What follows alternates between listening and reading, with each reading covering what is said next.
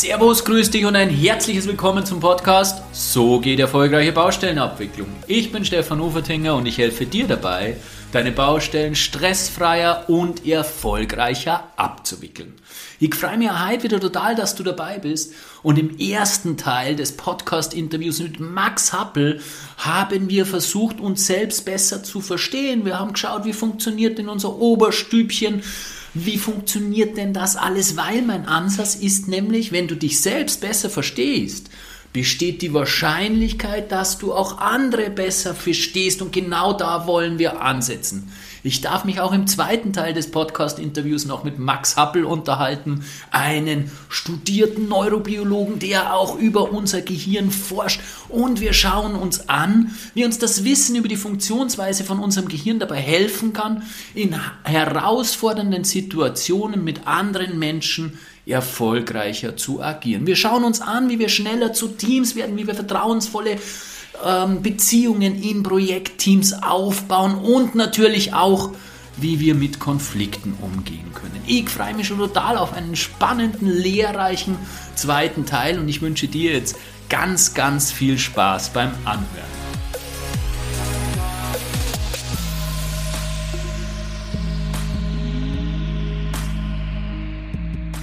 Ja, nach einem wunderbaren ersten Teil und mega spannenden ersten Teil darf ich mich noch für einen weiteren zweiten Teil mit Max Happel unterhalten. Max, herzlich willkommen zum zweiten Teil des Podcast-Interviews. Ja, hallo, freut mich wieder da zu sein.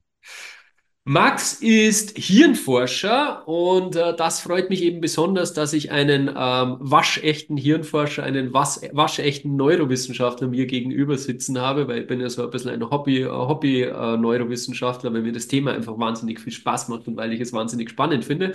Und umso spannender finde ich, äh, finde ich es, dass ich mit einem Fachmann diesbezüglich mich austauschen darf. Wie gesagt, Max ist Hirnforscher in Berlin. Er beschäftigt sich in der Forschung vornehmlich mit Lernen, Gedächtnis und Motivation.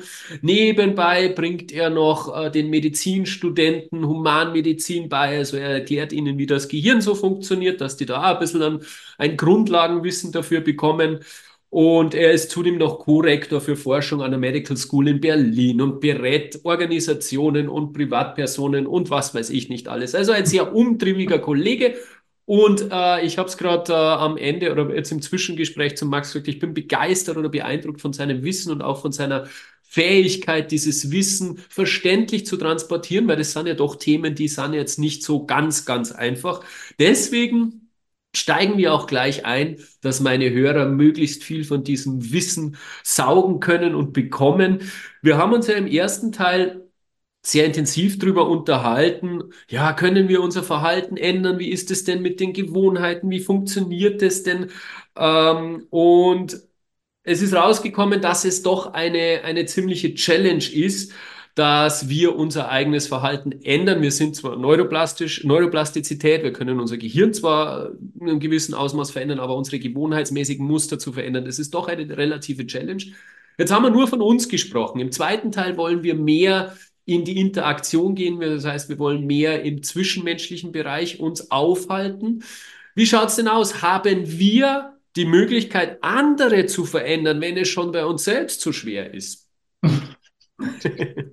Ja, äh, schöne provokative Frage. ähm, also das Verhalten von anderen zu verändern, ähm, ja, ist fast auch ein bisschen Frage des Eingriffs in die Willensfreiheit von jemandem. Ähm, aber klar, wo geht das? Ich meine, im Grunde genommen wäre es auch naiv anzunehmen, dass das nicht so wäre, wenn wir mal über uns nachdenken als Eltern. Ja, also ich bin Vater von drei Töchtern. Natürlich ist das sozusagen eine intuitive Haltung, die man als Eltern hat, dass man seinen Kindern möglichst viel mitgeben will. Und natürlich versuchen wir deren Verhalten auch zu prägen und zu verändern. Das verändert sich im Laufe einer Zeit, aber das geht ja weiter. Also denkt man mal an Partnerschaften. Natürlich äh, beeinflusst man sich auch und manipuliert sich mit Spielchen, die da stattfinden. Das ist also dem, dem Menschen Gott gegeben. Wir sind ja sozusagen ein soziales Wesen. Ähm, und ähm, also so viel mal vorab. Ich glaube, das kann man sagen. Ja, das passiert und zwar jeden Tag. Da gibt es ja von Jürgen Habermas die schöne Theorie des kommunikativen Handelns. Also alleine, weil wir uns unterhalten, beeinflussen wir uns natürlich automatisch, weil wir über unsere Werte, über unsere Vorstellungen, äh, Wünsche, Träume, weiß ich nicht was reden und das wird im Gegenüber immer etwas auslösen. Ja, also ähm, und das ist etwas, was uns natürlich auch äh, soziale Bindung fühlt sich positiv an. Da wird Oxytocin im Gehirn ausgeschüttet. Wir lernen sozusagen soziale Verhaltensweisen kennen. Das fühlt sich gut an, diese Bindung. Sozialer Stress auf der anderen Seite, soziale Ächtung löst wieder das Stresssystem, was wir bei der letzten Runde hatten, ähm, äh, triggert dieses Stresssystem. Also soziale Medien, tolles Beispiel. Ja, wie oft wird mein Post geliked? Da wird Dopamin ausgeschüttet. Wie äh, wo werde ich vielleicht irgendwie gecancelt oder äh, kriege ich irgendwie Gegenwind? Das fühlt sich nicht gut an. Das heißt also, wir sind automatisch da drin, uns so auszurichten, immer diese sozial, äh, sozusagen ähm, soziale Bestätigung zu bekommen. Vielleicht kann man die Frage, die du eingangs gestellt hast, ähm, ein bisschen umformulieren. Dann fände ich persönlich sie etwas sympathischer. Also, wie stark kann ich Menschen vielleicht helfen, sich zu verändern? Und dann sind wir vielleicht in dem Bereich, wo es dann Richtung, weiß ich nicht, Coaching, Mentoring, Training geht. Also was brauchen Menschen äh, im Zwischeneinander, um sozusagen für sich selber zu entscheiden, da will ich mein Verhalten ändern, da will ich wachsen, das will ich lernen und wie kann man denen sozusagen gemeinschaftlich wirklich als soziale Interaktion helfen, das, das besser zu gestalten. Und ja, klar, das geht natürlich auch, sonst wäre Coaching, Mentoring oder auch Psychotherapie nicht so erfolgreich. Äh, äh, weil es eben tatsächlich viel dessen, was Veränderungsprozesse ausmachen, durch sozusagen die soziale Interaktion, durch eine Reflexion, die ich mit jemandem zusammengestalten kann, ähm, das sind sozusagen Lernprozesse, die da einfach getriggert werden. Wobei es natürlich schwer wird, schwer wird, wenn mein Partner nicht will oder mein Gegenüber nicht will, oder? Man, irgendwas, irgendwas wird immer passieren in ihm, aber, oder in ihr, aber zielgerichtet irgendwas zu beeinflussen oder was zu verändern, was der andere nicht will, das wird schwierig möglich sein, hoffentlich. Ja, genau.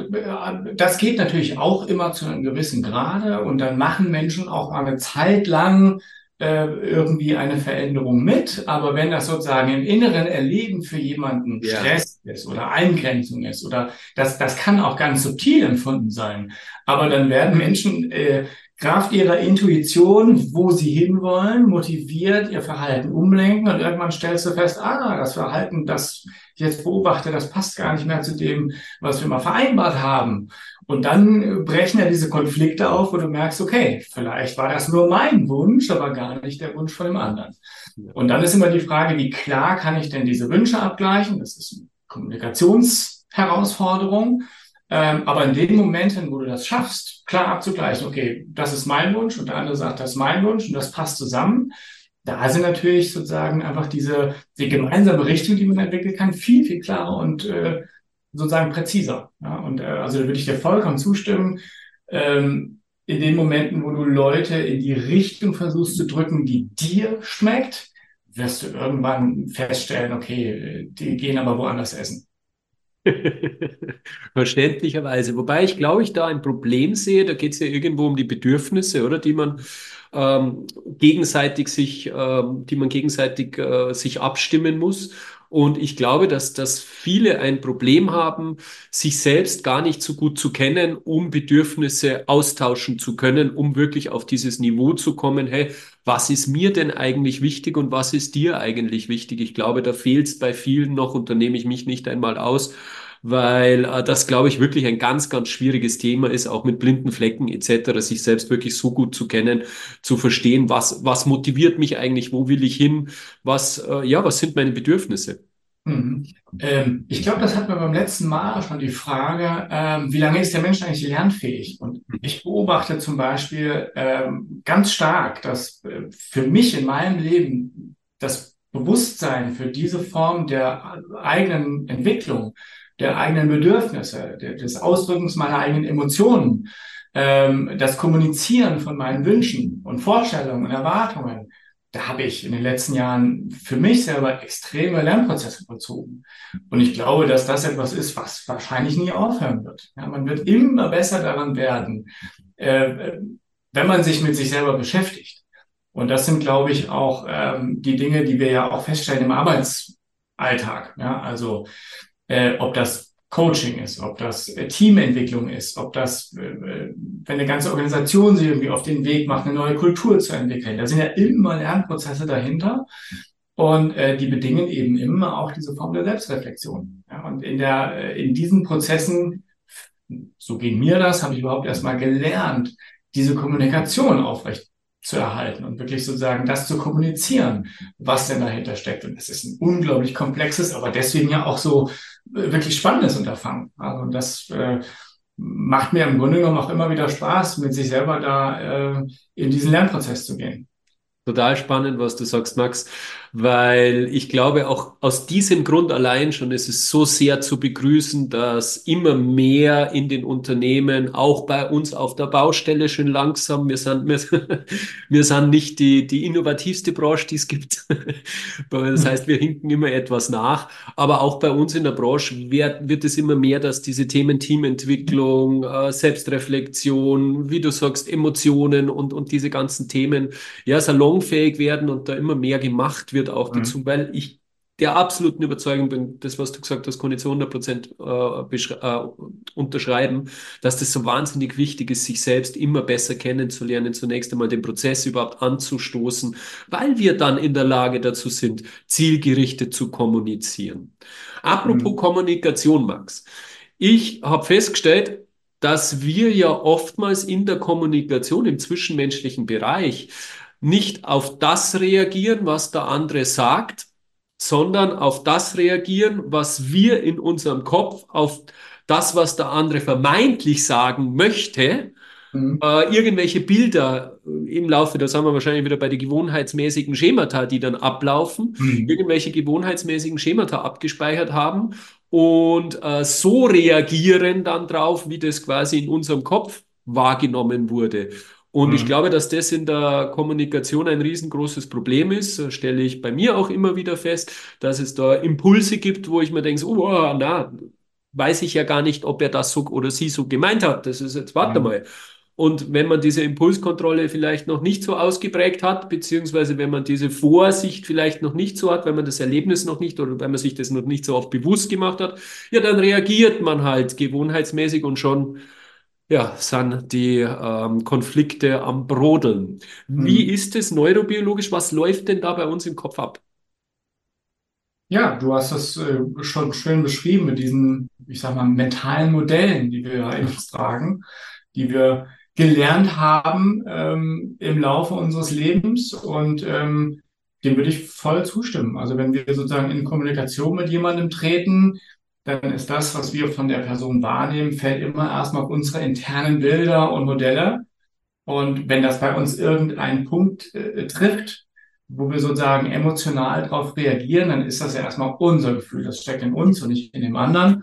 Und völlig richtig. Ja. Meint er das denn so? Äh, vielleicht meint er was völlig anderes. Sehr oft stecken ja solche Missverständnisse dahinter.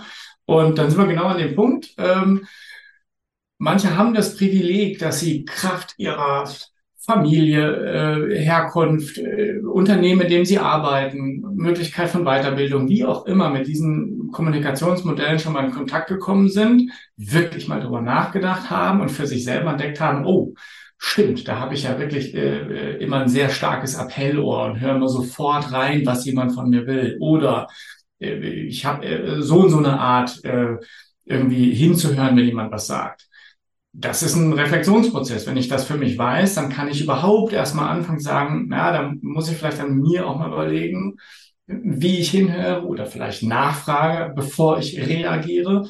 Und klar, das ist, sind wir wieder dabei, ja, wahrscheinlich ein lebenslanger Lernprozess. Ähm, und das hat man, glaube ich, beim letzten Mal auch so. In, es gibt Momente, da gelingt dir das hervorragend. Ja, du bist irgendwie ausgeschlafen, fühlt sich gut, hat äh, gut gefrühstückt, bis die Sonne scheint, ja, dann passt einfach der Kontext, super. Und dann gibt es Momente, da läuft das anders. Da ist irgendwie vielleicht irgendwas stressig, da belastet dich gerade was und dann kommt so ein Moment und zack, kommt mir so ein altes Muster, auf irgendwas zu reagieren. Und ähm, auch das ist menschlich. Auch das ist äh, nichts, wo man, weiß ich, wo man aus dem Fenster springen muss. So ticken wir. Und das ist aber natürlich was, wenn, wenn, man, wenn man auf dem Level ist, dass man, ich sag mal, als partnerschaftliche ähm, Kommunikation, ob das jetzt im privaten, auch im beruflichen Kontext, zu wissen, hey, der hat gerade einen schlechten Moment. Das ist ja nicht er, der so oder so reagiert oder sie, die pappig oder, oder arrogant ist oder weiß der Kuckuck, sondern zu wissen, vielleicht ist das ein Moment und dann das sozusagen aufzugreifen als äh, dynamisches soziales Lernmomentum, wieder miteinander in Kommunikation zu treten. Das ist, glaube ich, was, äh, was die hohe Kunst der Kommunikation ist. Und da finde ich, gibt es viele Kommunikationsmodelle, die total hilfreich sind. Ja, also gibt ja ganze Menge an ähm, äh, Tools, die es da gibt. Natürlich sind das immer Modelle. Das ist ja nie eine Beschreibung äh, äh der, der Kommunikation als solches, sondern es sind Muster, die beschrieben werden. Mir hat das in vielerlei Hinsicht wirklich sehr geholfen, das besser zu durchschauen. Absolut, kann ich, kann ich zu 100 Prozent bestätigen. Mir auch. Und da sind wirklich viele Modelle dabei, die sehr anschaulich auch sind, äh, wie zum Beispiel das Inselmodell von der Vera F. Birkelbild. Das finde ich, mhm. finde ich immer wieder, wieder, wieder schön, wenn ich es in meinen Seminaren bringe, weil, weil es wirklich, weil ich, ich in den Gesichtern der Menschen sehe, ah, okay, also da, da merkt man wirklich, okay, das kommt an und das dockt an, weil es eben so anschaulich ist. Und ich finde es wieder so faszinierend. Wir kommen wieder auf den, auf den Eingang des ersten Teils zurück, oder?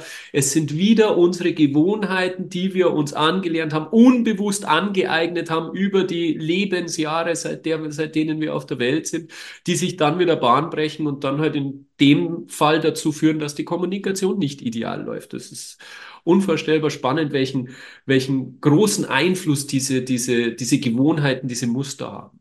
Mhm.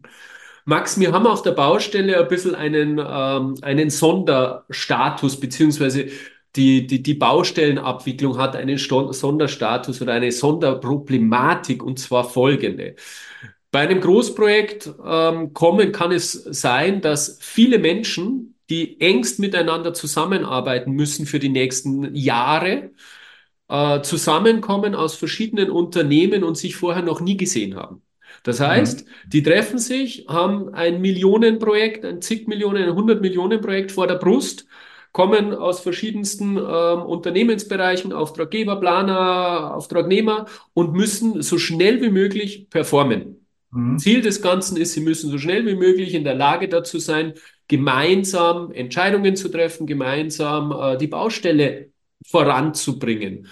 Und da ist es natürlich wichtig, dass wir möglichst schnell ein Team bilden, dass möglichst schnell aus diesen Einzelkämpfern, ich mag den Ausdruck nicht, weil er so hart ist, aber es, aus diesen Einzelpersonen ein Team zu formen. Du beschäftigst dich ja sehr intensiv mit dem Thema Teamentwicklung. Was ist aus deiner Sicht notwendig, dass wir möglichst schnell, ja, zu einem Team werden, dass wir möglichst schnell effektiv zusammenarbeiten können? Mhm. Ja, tolle Frage. Ähm, was, was bringt Teams sozusagen äh, zueinander? Ich glaube, ein Begriff, der da wichtig ist, ist der Begriff der psychologischen Sicherheit. Das heißt, wir Menschen sind immer soziale Wesen. Wir so, äh, streben immer danach, sozusagen äh, im sozialen Kontext gesehen zu werden, Bindung zu spüren und sozusagen eine Verbundenheit aufzubauen. Da spielt das Thema Vertrauen natürlich eine ganz zentrale Rolle. Und ähm, ja, das ist jetzt ja die Frage, wie schafft man das in einem Team, ich sage jetzt mal, gute Kommunikationsmuster und ein Vertrauen herzustellen, gerade wenn es heißt, okay, jetzt ist irgendwie äh, x neue Leute, die sich zusammenfinden. Man kann ja Vertrauen nicht mit so einem Schalter anknipsen, ja, sondern das muss sich ja sozusagen entstehen, weil ja auch alles andere wäre äh, eine Utopie. Da fällt mir vielleicht ähm, ein, äh, ein, ein Abstecher mal wirklich in die Kommunikationspsychologie von Friedemann Schulz von Thun, tolles Buch, also miteinander reden, das ist so, ähm, das hat bei mir also wirklich mein Leben nachhaltig verändert. Ähm, und ein Modell da drin ist das Wertequadrat. Da muss man sich so ein Quadrat vorstellen und wenn man jetzt mal das, den Begriff Vertrauen nimmt, äh, dann schreibt man den, weiß ich, in diesem Quadrat oben links in die Ecke äh, und wenn ich jetzt mal überlege, das ist ja ein guter Wert, Vertrauen. Ja, wenn ich, wenn ich ein Team fragen würde, wie hoch schätzt ihr hier das Vertrauen generell ein von eins bis zehn, dann freuen sich alle, wenn der Durchschnitt acht, neun oder zehn ist. Also ist erstmal eine gute Wertigkeit. Wenn ich aber, ich sag mal, zu viel des Guten habe, also zu viel Vertrauen, das ist ja was, wo wir dann sozusagen in so eine Naivität abrutschen. Das darf natürlich nicht sozusagen Grundlage der Zusammenarbeit sein, Äh, und das würde man diesem Quadrat quasi dann nicht links oben, sondern links unten reinschreiben. Und damit das nicht passiert, dass man in so eine naive ähm, Blauäugigkeit abdriftet, brauchst bei dem Vertrauen sozusagen einen positiven Gegenwert. Und äh, wenn man jetzt überlegt, okay, Vertrauen, was wäre ein positiver Gegenwert? Das könnte ja vielleicht sowas sein wie Vorsicht. Ja? Oder Achtsamkeit aufeinander. Und das heißt, ähm, Vertrauen kann nur dadurch generiert werden, dass ich auch ausreichend viel von diesem Gegenwert habe. Hätte ich zu viel von der Vorsicht, ja, dann driftet das ab ins Misstrauen oder in sozusagen irgendwie in, in, ähm, in, in, in Gefühle, die man in dem Team auch nicht haben will. Und diese Balance zu finden im Team, das ist, ähm, das ist äh, was, was in einem Team ja immer so gelegen ist. Da hast du manche dabei, die sind, ähm, die sind total offen, die sind, ähm, die vertrauen schnell, äh, die sind schnell dabei zu sagen, hey, äh, das ist doch cool, wie wir hier miteinander umgehen. Da mag jemand dabei sein, ah, die sind aber naiv und blauäugig. Ja? Und auf der anderen Seite denken die sich über den anderen, boah, der ist immer so misstrauisch. Und die Kunst ist ja im Team zu sagen, gut, dass wir beides haben. Ja, sich gegenseitig wertzuschätzen und zu wissen, hey, ich bin jemand, der super schnell vertraut damit ich nicht sozusagen in diese Naivität abrutsche, ist es total sinnvoll, dass ich im Team jemanden habe, der einen anderen Blick auf die Dinge gewinnt. Und wenn ich weiß, ich gehe irgendwie in eine berufliche Situation, wo es um, weiß ich, einen äh, Vertragsabschluss geht, und ich weiß, ich habe die Tendenz, ich hab quasi rutsch vielleicht schnell in so eine Naivität ab, dann weiß ich, hey, die Person, die kann ich ansprechen, weil die kann mir helfen, ähm, einen vorsichtigeren Blick auf die Sachen zu bekommen. Und automatisch habe ich sozusagen keine Fronten zwischen den, ich sag mal, vertraut naiven und den äh, Vorsicht misstrauischen, sondern ich habe eine Verbundenheit, weil ich sozusagen die Diversität im Team schätzen lerne. Und das ist, glaube ich, was, ähm, was mir total geholfen hat zu erkennen, so ein Team wächst in der Diversität. Klar, bringt das auch Kommunikationshürden und Herausforderungen, kann Spannungen verursachen, und das ist die Kunst, diese Spannungen aber sozusagen positiv zu nutzen, weil es ja diese Lerneffekte gibt, weil ich sozusagen unterschiedliche Charaktere in dem Team habe. Äh, da sind wir wieder in der Frage Führungsarbeit. Das kostet alles Energie, das kostet alles Ressourcen, das kostet alles Zeit. Aber ich glaube, wenn man die investiert in so ein Team, dann wächst halt wirklich was zusammen, wo wir am Ende sagen, da entsteht Vertrauen. Weil du sagst, äh das in ein Team zu investieren. Wie würdest du denn sowas investieren? Also ich spreche an, wie sinnvoll hältst du dann äh, so Teambuilding-Maßnahmen? Was sind dann so für dich sinnvoll gestaltete Maßnahmen, wie du so ein Team genau diese Themen vor Augen führen kannst? Mhm. Dass man auf der kognitiven Ebene natürlich ja. irgendwo äh, diese Erkenntnis erlangt, aber natürlich auch auf der ja, sage ich mal, emotionalen Ebene, weil wir haben ja, ja gesagt, äh, im ersten Teil, dass Lernen immer auf diesen beiden Ebenen funktionieren sollte, dass mhm. es dann wirklich auch tief geht, dass man äh, quasi diesen beiden, diese beiden Pole in so einer Maßnahme verbindet. Wie, wie, wie kannst du dir sowas vorstellen? Also grundsätzlich ist es natürlich so, dass wenn man Zeit miteinander verbringt, äh, ist das immer die Chance, dass man sich kennenlernt. Gerade in einem neuen Team sind also wirklich auch solche äh, man nennt das dann Teambuilding-Maßnahme, aber einfach einen Nachmittag zusammen zu verbringen. Ob man dann Kanu fahren geht oder ein Picknick macht oder weiß der Kuckuck was, aber es ist gemeinsame Zeit, wo du mal vielleicht auch abseits vom Arbeitskontext miteinander ins Gespräch kommst und darüber erfährst, was für Werte jemand vielleicht aus unserem privaten Miteinander hat.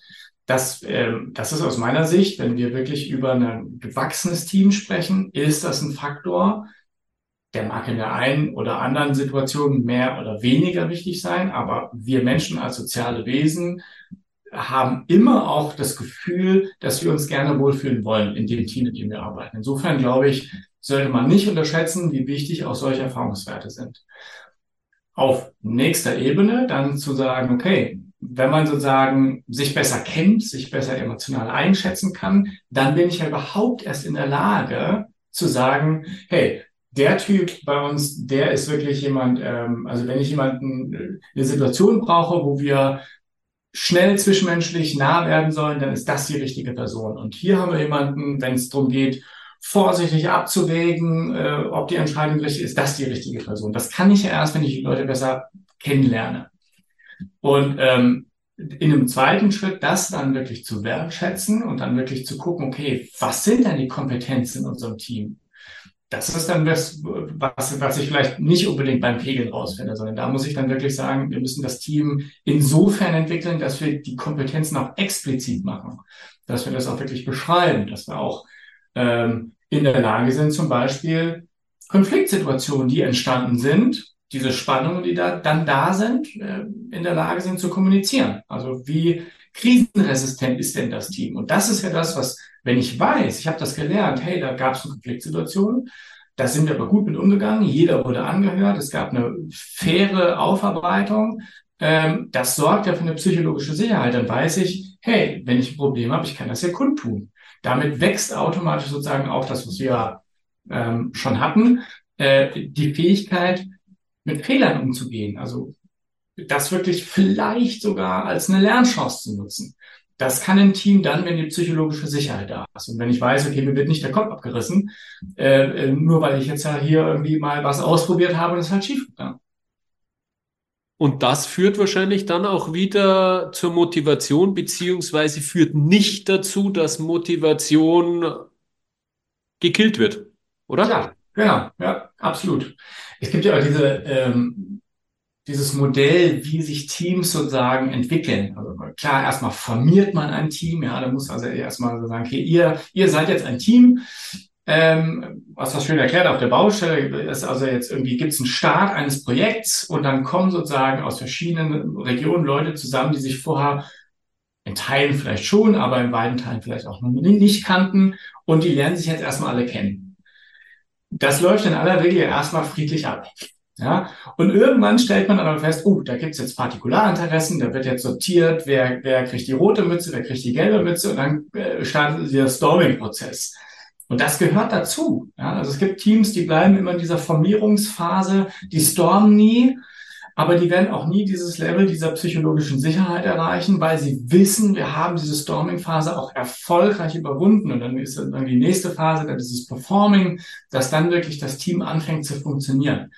Und das, das, das finde ich als Modell schon ganz cool, aber natürlich ist es immer so, eine Person geht raus aus dem Team, eine neue kommt rein, sofort findet wieder auf Mikroebene ein Storming-Prozess statt. Also das ist ja sozusagen kein kein linearer Prozess, sondern das ist sozusagen immer eine Frage, in welcher Phase steckt ein Team gerade.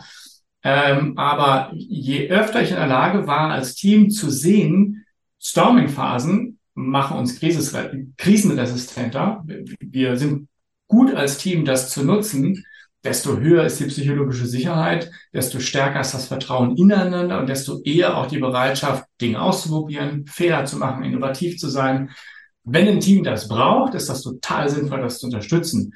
Es gibt natürlich auch Situationen, wo man sagen würde, Mei, wir haben gar nicht so ein dynamisches Umfeld. Es muss gar nicht so viel gelernt und ausprobiert und irgendwie angepasst werden. Ähm, das, was wir tun, tun wir gut. Und dann ist das auch in Ordnung. Das ist ja immer die Frage, was sozusagen äh, Ziel des Zusammenarbeitens auch ist.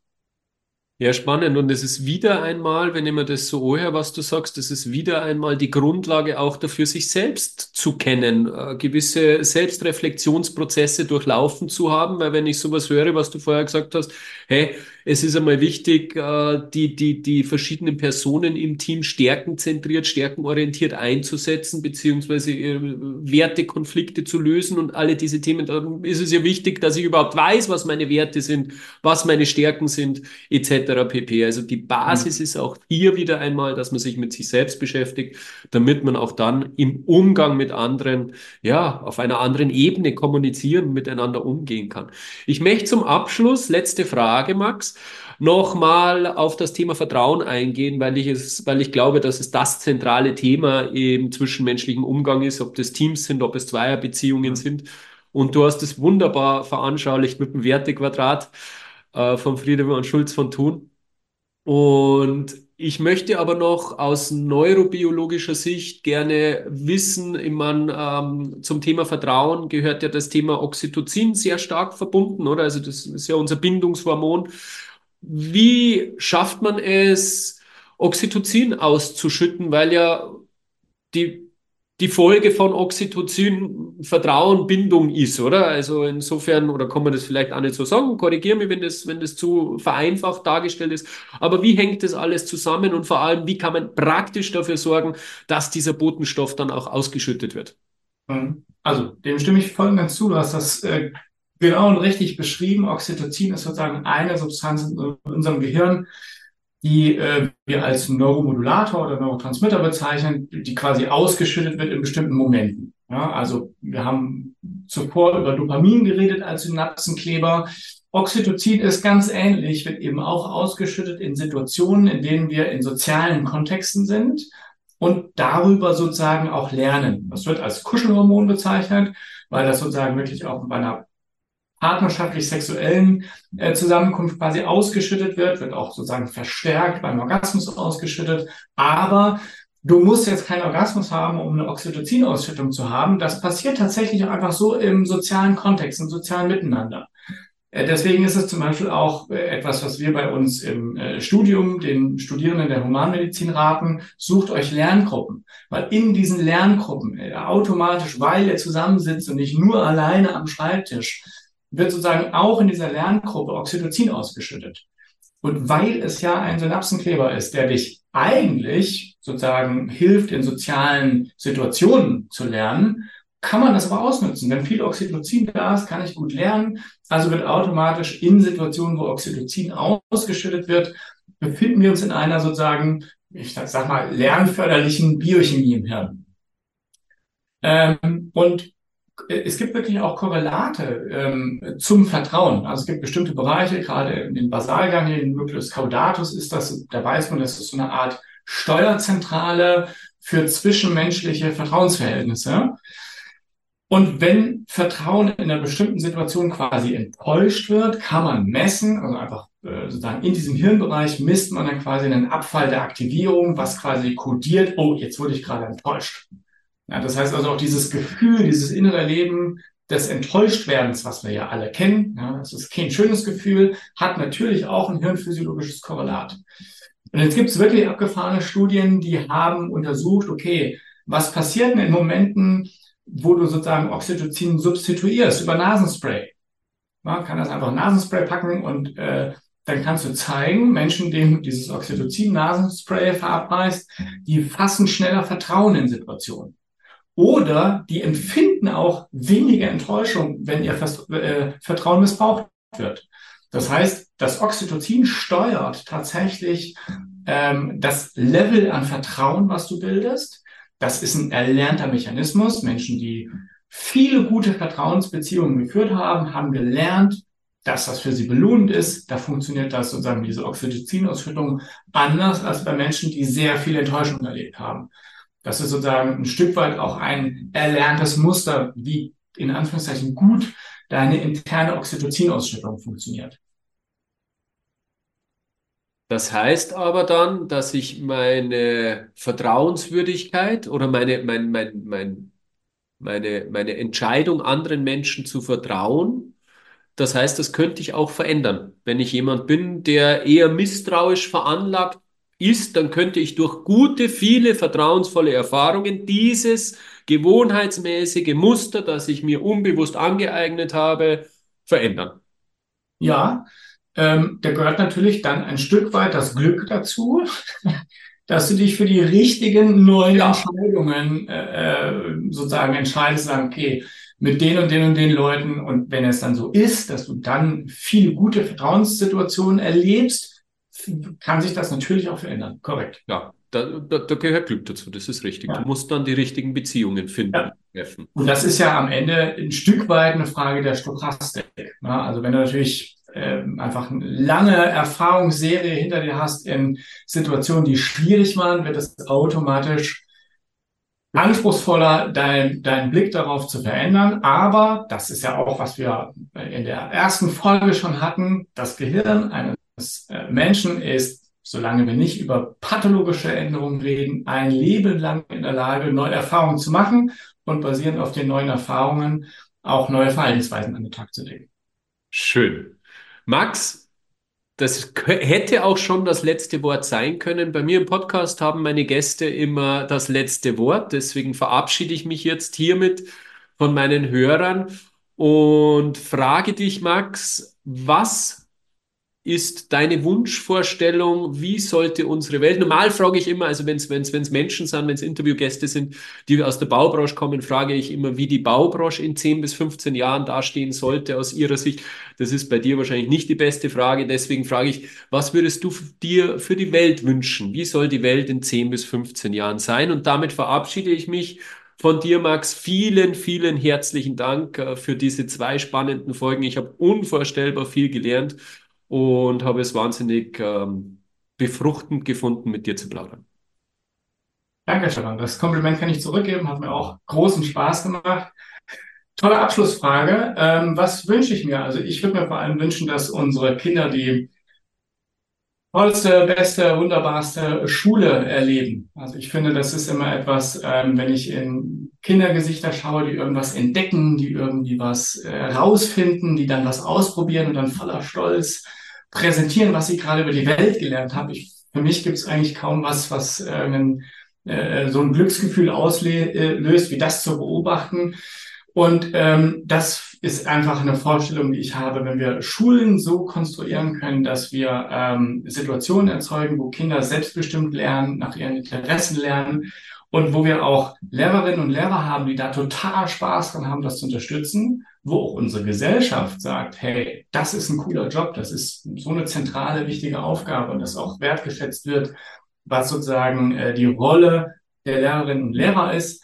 Und wenn Schulen das schaffen würden, das, was wir jetzt alles besprochen haben, Kommunikation, Vielfalt, äh, das Wertschätzen von Lernmöglichkeiten, Klammer auf, Fehler, Klammer zu, ähm, das sozusagen in die Schule mit reinzubringen, mag sicherlich äh, wichtiger sein als so manche Schulstunde, weiß ich nicht, über das Mittelalter oder den Zitratzyklus.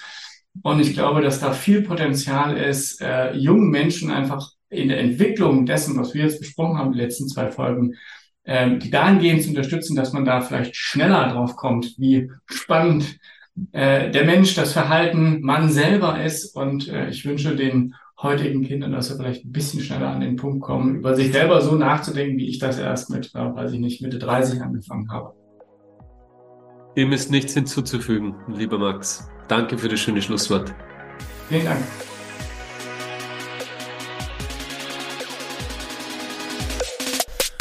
Da war doch jetzt wirklich jede Menge dabei, vor allem jede Menge Praxisrelevantes für unsere Baustellen. Genau diese Situationen haben wir immer wieder auf unseren Baustellen und genau darum geht es. Und wenn wir verstehen, was da oben in unserem Oberstückchen los ist, dann können wir zukünftig diese Situationen besser bewältigen. Ich wünsche dir ganz, ganz viel Spaß dabei. Herzlichst dein Stefan Huber.